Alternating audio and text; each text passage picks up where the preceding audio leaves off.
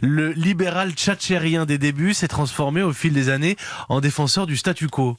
Ben, sa carrière dessine euh, un grand écart qui reflète au fond euh, les contradictions françaises entre tentation des réformes et peur de la rue, euh, étatisme et rejet de l'impôt. Chirac a d'abord été fasciné par la révolution conservatrice de Ronald Reagan et Margaret Thatcher. Il s'en inspire au pouvoir pendant la cohabitation de 86. il privatise à tour de bras Société Générale, Saint-Gobain, Suez, TF1, etc. Il supprime l'impôt sur les grandes fortunes de François Mitterrand supprime l'autorisation administrative de licenciement et ces mesures obéissent au fond à un grand dessein, libérer l'économie française. Ah oui, mais cette vision euh, finalement en cache une autre, Nicolas, beaucoup plus conservatrice. Oui, le Chirac libéral gagne la présidentielle de 95, mais sur le thème de la fracture sociale, le radical socialiste qu'il a toujours été l'emporte alors sur le réformateur.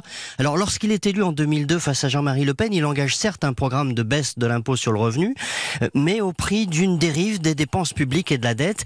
Il amorce l'alignement des retraites des fonctionnaires sur celles du privé, assouplit les 35 heures, mais il recule en race campagne sur la libéralisation du marché du travail en déclarant caduque le contrat première embauche tout juste voté par le Parlement.